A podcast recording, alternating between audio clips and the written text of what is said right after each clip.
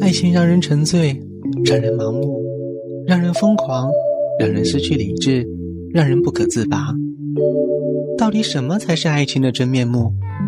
维嘉幸福音乐爱情故事，带您聆听两人的呢喃私语，一起探寻爱情的真实模样。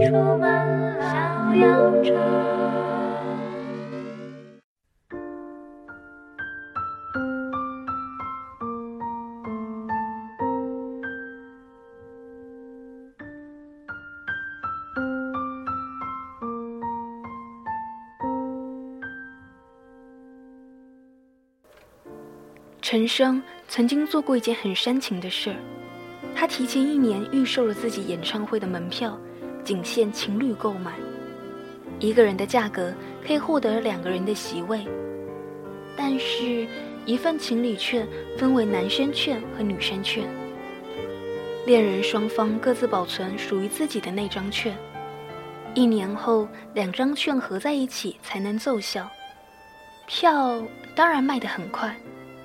每一位情侣都相信，一年后的两个人还会手拉着手来听这场演唱会。是啊，我们是要相爱一辈子的，一年又算什么呢？这场演唱会的名字叫做《明年你还爱我吗》。故事的结局大家都知道，到了第二年，陈升专设的情侣席位上空了好多位置。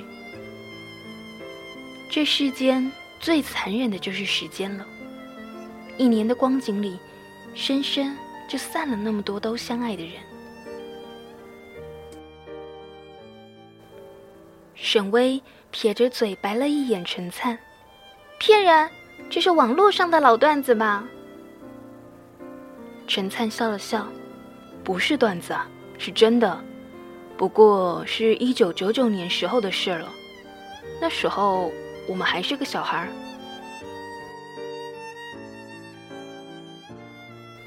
陈灿追沈巍的时候，轰动了整个学校，三千封情书如雪花般从高年级的顶楼潇洒落下，纷纷扬扬，弥漫了整片天空。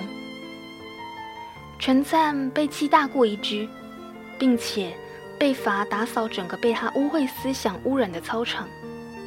可总有落在别人手中的信件，信件是写了收信方的，只有简简单单的两个字：沈巍。沈巍很快被叫到了板着八辈祖宗面孔的年级主任面前，写了保证书，并且全班通读，誓死不与陈灿这种耍流氓的行为之人来往，给年级优秀学生抹黑。在所有人都以为陈灿该死心的时候。陈灿再一次证明了这位坏学生头头的牛逼之处。那一天昏阳晚落，天气甚好，沈巍被拦在了教学楼通道，一堆叽叽喳喳的同行女同学识趣的清出场面。你这么讨厌我？陈灿眼睛布满血丝，好像几天几夜没睡。沈巍拍了拍脑门。心想，又是这狗皮膏药。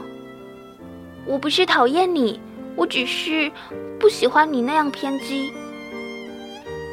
那，你怎样才肯喜欢我？陈灿心想，我还真不偏激，只是不知道为什么就那样了。沈巍真的很好看，即使现在在生气，也那么好看。不过。他怒气冲冲地说了句让陈灿想不到的话。他指着旁边的窗户，看也没看一眼：“你丫的从这边跳下去，我就喜欢你。”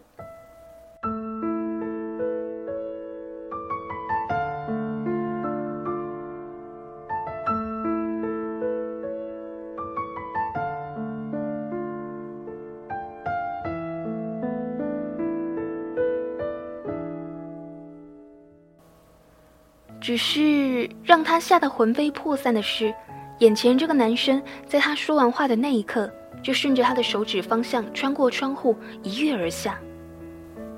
好在那天老天爷是给面子的，让沈巍是下到三楼才被拦住。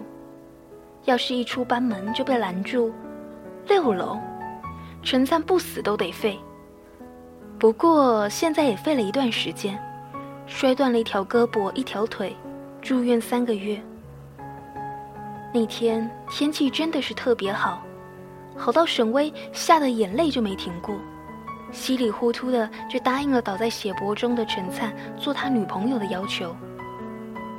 事实证明，陈灿是不偏激的，虽然他是个不折不扣的坏学生，但是他对沈巍的好，让全校的女生都提着他们的男朋友的耳朵津津乐道。他可以每天为了买食堂最新鲜的早点给沈巍，早上五点多就起床，甚至去叫食堂的面点师傅起床。他可以每天抱着十多公斤的书进出自习教室，疯了一样的读书。他可以每天准时的守在他班级门口等他下课，准时在送他回家门口拐角不到的地方，避免他家人看见。他可以长途跋涉半个城市，去城北的一家书店买到沈巍只是随口一提的一本参考书。他可以为了一个沈巍所不解的数学难题，堵了数学老师不能下班，也得把那道题给解出来。老师都快哭了，说：“我真的解不出来啊！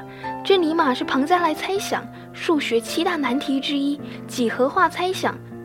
你们这年纪学这都没用啊！”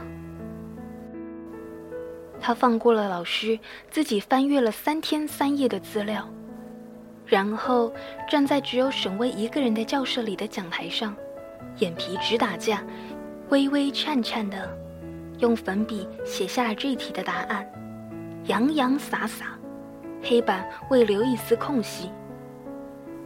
他为了他性格大变。在高考时，以极其剽悍的成绩，仅差沈巍一分，考进了省卫报的苏州大学的同一个专业。傻子都看得出来，那差一分是给谁看的？关键在于，你说差一分就差一分，高考的卷子又不是你批改的。所以，即使陈灿拿到了一本录取通知书，也被班主任拉到办公室痛批一顿。理由是为了自以为是的爱情视高考为儿戏，只是冷不丁的铁面罗汉之身的班主任就被噎着没话讲。陈灿轻描淡写的回了一句：“老师，你觉得没有沈巍，我能考出这成绩吗？”沈巍问陈灿：“你那么喜欢我干嘛呀？贴的那么紧干嘛？”不怕哪天两个人没新鲜感，都觉得无趣吗？你不一定得跟我考一起呀，不知道距离产生美吗？陈灿笑着不说话。大学那段时间是两个人感情最好的时候，学习压力小，生活压力还没到，两个人做完了所有情侣都能够做的事情：看电影、吃饭、打零工、逃学。唯独没做的，就是去开房。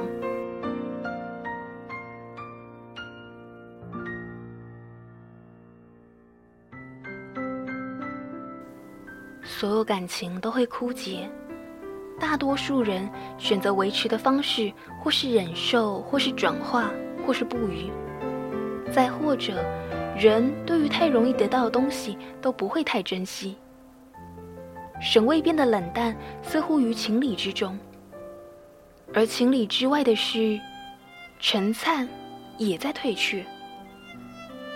沈巍给的理由，或许在有些人眼里是很可笑的，却又很真实。陈灿对他太好了，好到压力太大，承受不住。任何人对于其感情都是有选择权的。陈灿将这种选择权的代价提高到常人无法企及的地步。或许，沈巍从来就没有彻头彻尾的从灵魂上喜欢过他，只是亏欠于他的好。沈巍撇着嘴，白了一眼陈灿：“骗人，这是网络上的老段子吧？”陈灿笑了笑。不是段子，是真的，不过是一九九九年时候的事了。那时候，我们还是小孩儿。沈巍拉着陈灿的手，再松开，意思简单明了。那，你照顾得了你自己吗？陈灿的情绪没有多大波动，平静的脸上透着关切的笑容。沈巍点点头。那去吧。陈灿就这么看着他，一句反对也兴不起。沈巍离去的时候，背影和平常一样，只是仿佛中间拉着根线，拽着陈灿的心脏。每一步的远离，都在往极限里撕扯着。陈灿退学了，读到大二就没读了，很干净利落，没有引起任何人关注。沈巍就这么单身了两年，大四毕业的压力突然加重了起来，他到处奔波找工作，终于在一起新兴的电子科技公司应聘上了一个文员的职位。每日出入工作和住所之间，压根儿没法去享受本该有的生活。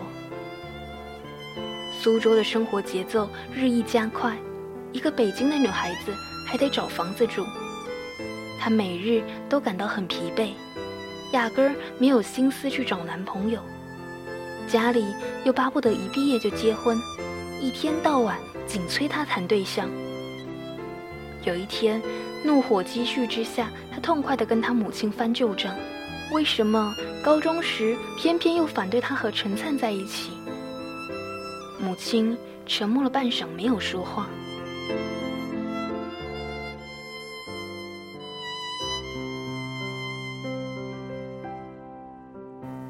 好像记忆力的锁突然打开了，他脑袋里还有陈灿这个名字。两年来，他从未想过联系他，以至于他离开的那么安静，就像从他的生活里消失了一般。他到处翻找他的电话、QQ、网络联系簿，打听曾经的同学，发现完全无法联系到他。人。或许就是这样，想到以前种种，才知道自己失去的东西有多珍贵。他开始怀念他，怀念他的无微不至，他的遮风挡雨，他曾经让全校女生称赞的好。他百无聊赖的在公司的前台备忘录上写着：“我很累，你出现好吗？”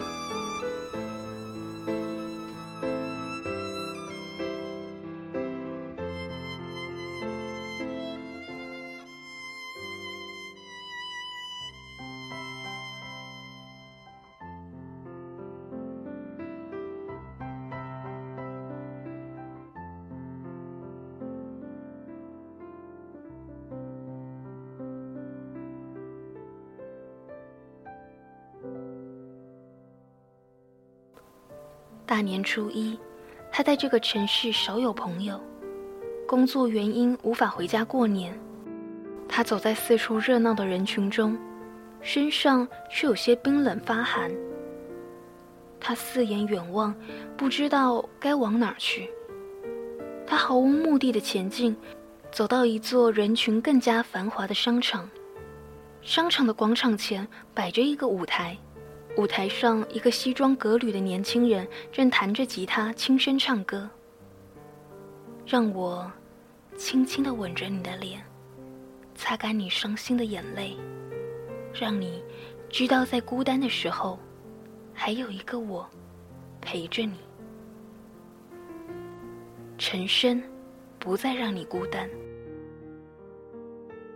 他想起那天分手时，陈灿给他讲的故事。他愣在那里，眼泪不争气的流了下来。他夹着眼泪，低声说着：“陈灿，你个混蛋！”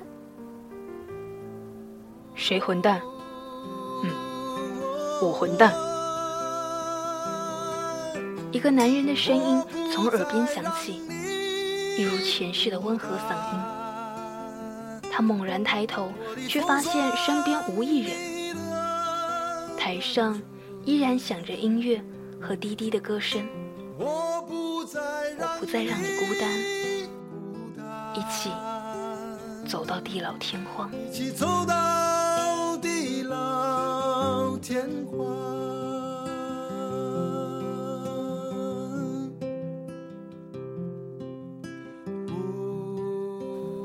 谢谢，谢谢。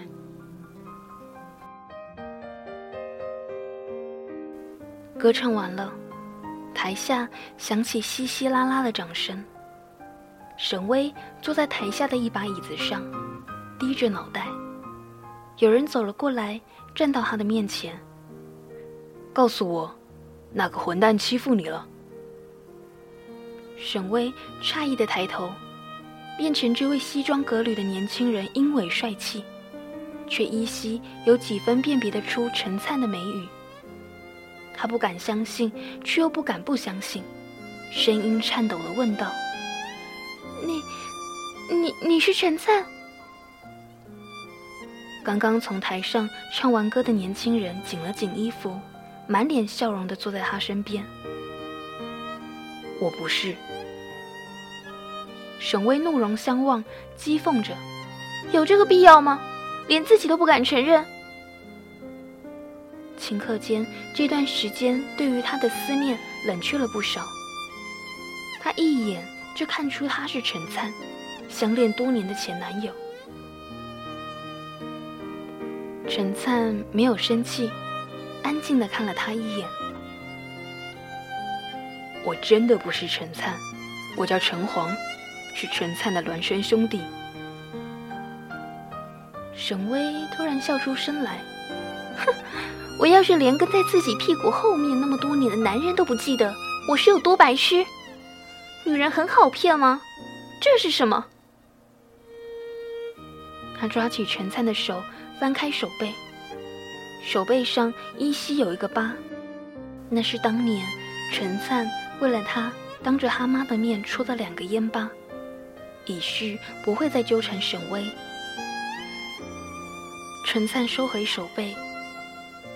你觉得这么多年，我为什么对你那么好？沈巍或许想到了那个曾经扑了命也不舍得对自己半分不好的男人，眼眶又红了起来。或许，曾经确实太爱我了吧。不没有人可以做到这么好的。爱是平等的，不均衡的爱早晚都会凋亡。我对你那么好，是因为这是个承诺，或者说是一个任务。任务是有期限的，在你离开我的时候，我的任务就完成了。什么意思？沈巍充满疑惑的看着他。我哥早在七年前就已经为你跳楼摔死了。你以为他没事，怜悯的赐予了他一场临死前的幸福，而他的遗愿是让我这个远在外地、不为人知的孪生弟弟代替他好好照顾你，到你不想让我照顾为止。你真认为他那个混混几个月就可以变成高考变态那种程度？陈灿的眼里透露着苦涩。沈巍仿佛听到了一个天方夜谭般的笑话，半天说不出话来。可笑吧？真正爱你的人，早就为你下了九泉；不爱你的人，却带着一个未了的遗愿，假装爱你这么多年。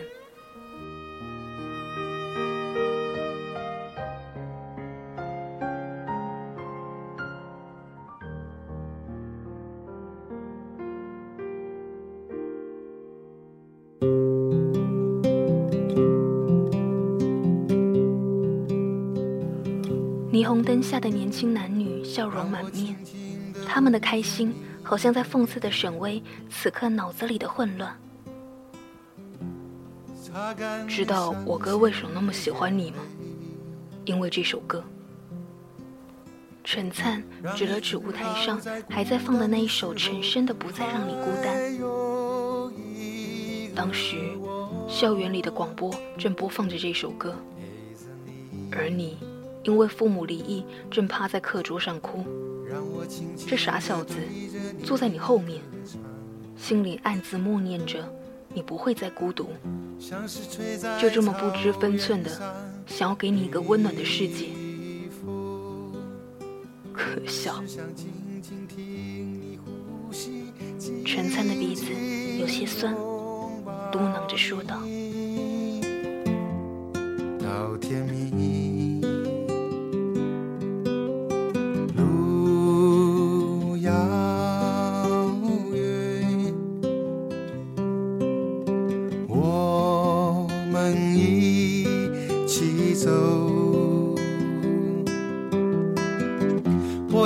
想在你每个彩色的梦中陪着你，我从。”遥远的地方来看你，要说许多的故事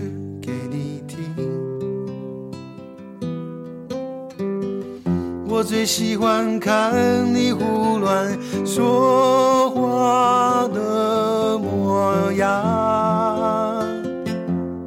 逗我笑。尽管有天我们会变老，老的可能